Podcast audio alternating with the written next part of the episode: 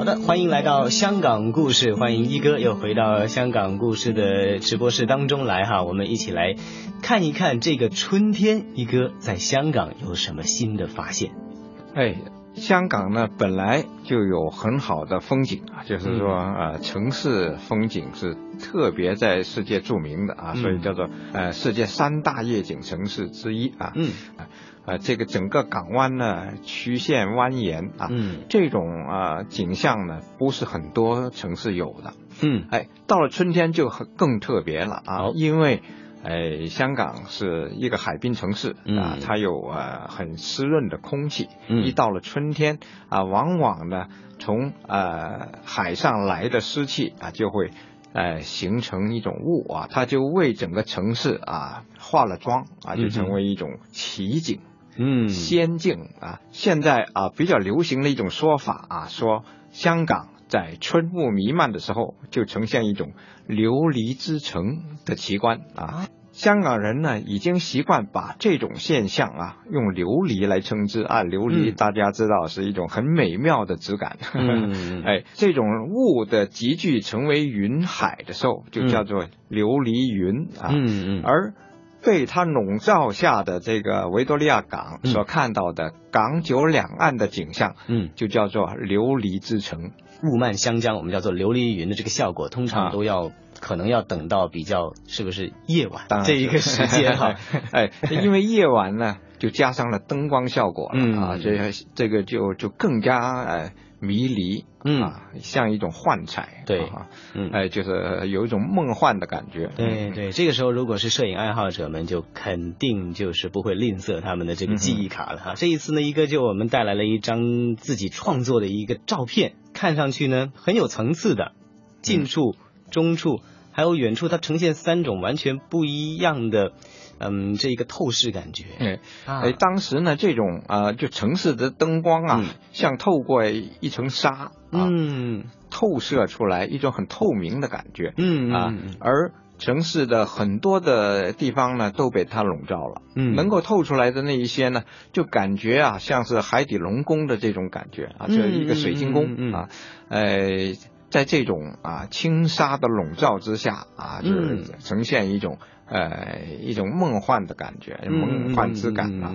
呃，看这个景象呢，呃要看运气啊，而且呢也要讲究时间啊。嗯啊，最美的时候呢，当然就是呃大厦的灯还亮着啊嗯。啊，那就是在呃通常在十点以前，到十点以后呢，逐渐就会有一些灯会呃关掉了啊。啊。现在不是说要节 啊节省的节省啊，另外呢也嗯。光污染也要、也也也是一个要讲究的东西啊。嗯。哎，但是呢，摄影师最爱的还是光。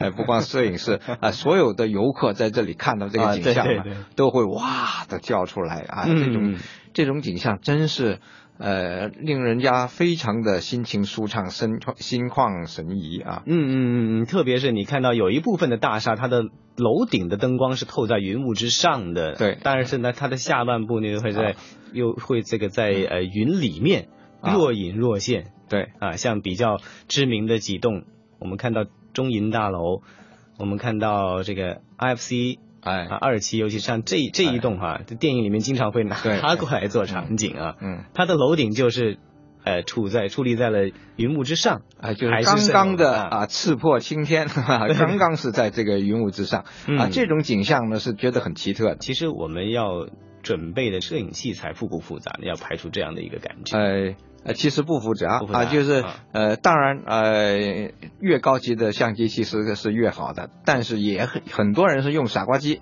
啊，也能够就拍出不用错的效果用用卡片机也能拍出来。当然，呃，一定要有脚架，啊没有脚架啊你是端不住。这个是用呃比较长的时间拍出来的，还是要用慢的快起码要有几秒啊。嗯几秒的时间呢，你要是手是端不住的啊。嗯，对，而且这个夜晚的话，有的人比较在乎就是噪点的这个形成哈。哎，那么因为拍到干净的云雾的话呢，啊哈哈，还是这个这个感光度不能放太高，对吧？啊，所以呢，呃，有一些相机它的呃抑制噪点的能力比较强，嗯，那说的就是比较呃专业一点的相机啊当然拍出来就效果更好。嗯嗯嗯嗯嗯，那么最好就是呢，这个手机和相机双管在旗下哈，手机容易分享，相机的话呢，回去能够细细的品味，而且呢，嗯能够做出一些哈这个非常精致的一些、嗯呃作品出来。那么当然呢，要遇到这个好的时机，刚刚也说到了，其实是要有一些预测的哈。这边一哥就为大家提供了一些呢，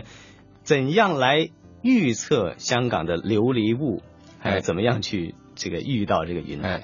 呃，琉璃屋的形成呢，呃，它是要有一种呃气象条件啊，呃，在香港来说啊，呃，特别要讲究的就是啊，一个呃，要刮的是啊、吹的是东南风啊，东南风，那哎经常会吹这个对对对，哎东南风啊、东南风是从海上来的啊，就是嗯带来了很浓厚的湿气啊，啊，呃，这种呃暖湿气流呢，呃，在一定的条件下就会啊、形成雾嗯。和云啊，呃，还有呢就是风不要太大啊。啊，如果风太大了呢，它就不稳定啊，容易刮散，它就不会聚的呃就是很集中啊，嗯嗯。呃，感觉到的这种啊，像刚刚啊盖住啊大厦的下半截，上边又露出一点啊，像这样的一种景象呢，如果没有稳定的气流是呃是起码是待不长的，就一会儿就散掉了啊。嗯嗯嗯哎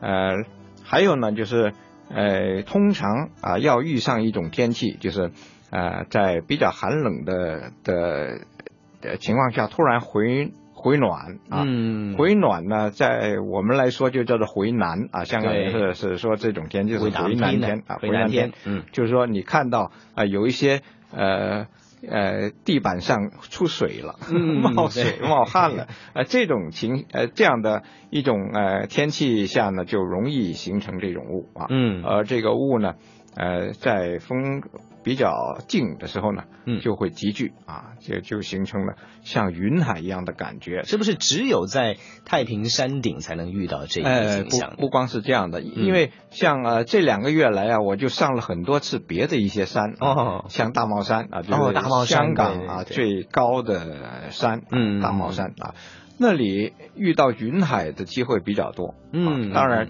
它缺的就是这种城市啊，就是这啊这种的灯光啊，呃，你看到的是比较自然的山峦的景色啊，啊啊，云海在山峦间啊漂浮啊这也是很好看的，也是一番景象。哎，也是一个啊、嗯另外还有像啊、在大屿山呢，就香港最大的岛，嗯大屿山有有两个高峰啊，嗯。也也挺高的，一个是大东山，一个是凤凰山，嗯。在这些山顶上也能看到云海啊，嗯。啊，另外呢就是呃比较容易到的，像呃这个呃飞鹅山，能够看到一些城市的景象，就是说对它介乎啊、那种野外的高山。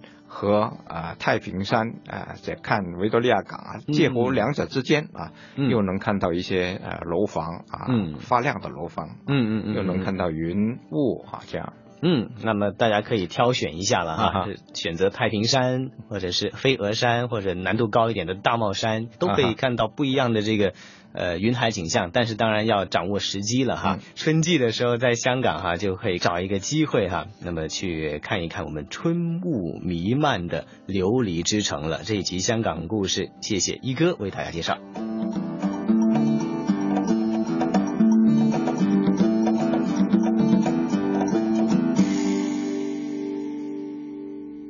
欢迎回来，这里依然是来自于香港电台普通话台以及中央人民广播电台华夏之声为大家制作的《魅力中国》。那刚刚呢，我们是一起啊跟随雨波和陈忆莲先生感受了一下琉璃之城香港。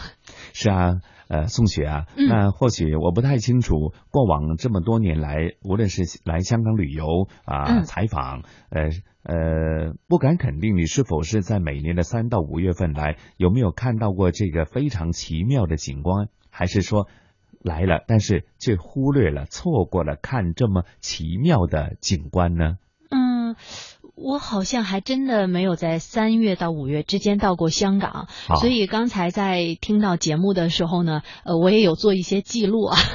好，呃，像刚才西哥所说的，呃，究竟怎么样才能够更好的来观看？呃，这个有一些小小的攻略的，嗯所以还是呃，首先很期待西哥接下来要抛在网上的那张照片啊，可以先睹为快。然后其次就是呃，希望能够有机会能够在现场呃置身其中的来感受一下琉璃之城的魅力。嗯，或许呢，在身如其境感受那个奇妙的景观的时候，人呐、无论是在心胸、思想方面，都有很多感悟，有很多提升。原来世界是如此之奇妙。那呃，凡尘俗世当中的种种的一些不开心的事情，或者就一扫而空了哈。嗯，可能我又想多了，是吧？呃，说的是没有错的啊，西哥说的很对。呃，看到有的时候看到这样的景象的时候呢，呃，我觉得人最好的一个状态就是发呆。